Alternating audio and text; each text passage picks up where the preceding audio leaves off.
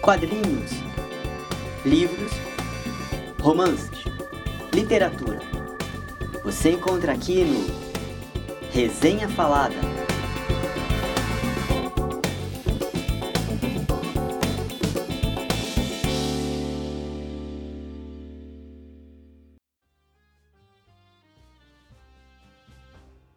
Olá, sou Flávio Jacobs e trago aqui mais uma dica literária para vocês. Bem, hoje vamos falar de grandes trapaças e golpes perfeitos. A norte-americana Patricia Highsmith é criadora de um dos personagens mais marcantes da literatura policial e de suspense, Thomas Ripley, o famoso Tom Ripley ou talentoso Ripley, como conhecemos aqui no Brasil através dos filmes. Transformou inclusive em personagem do cinema, claro, tendo sido interpretado ao longo de décadas por nomes do naipe de Alain Delon, Dennis Hopper, Matt Damon e John Malkovich. Ripley é personagem de uma série de cinco romances de Patricia Highsmith.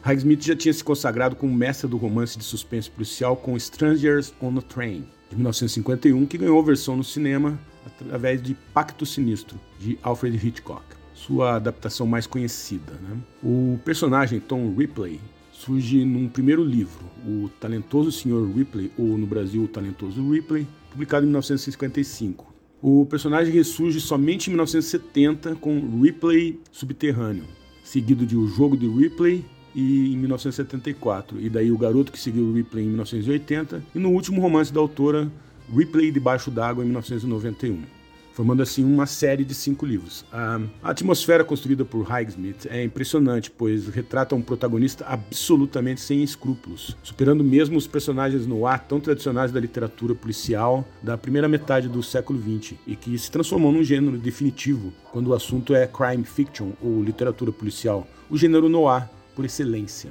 Tom Ripley supera a tudo e todos com falsificações, trapaças, estelionato, assassinatos. Um vilão. Com tudo isso, o personagem ainda consegue seduzir o público como seduz suas vítimas.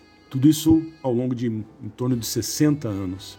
Patricia Highsmith nos deixou em 1995, consagrada como um dos maiores nomes da literatura de seu tempo. Deixa uma vasta obra de mais de 30 livros entre contos e romances. Fica aqui nossa dica da sequência de livros de seu personagem mais conhecido, que eu recomendo lê-los em sequência, mas também não é obrigatório. Dá para entender e curtir as histórias mesmo estando você estando lendo um livro depois do outro, né?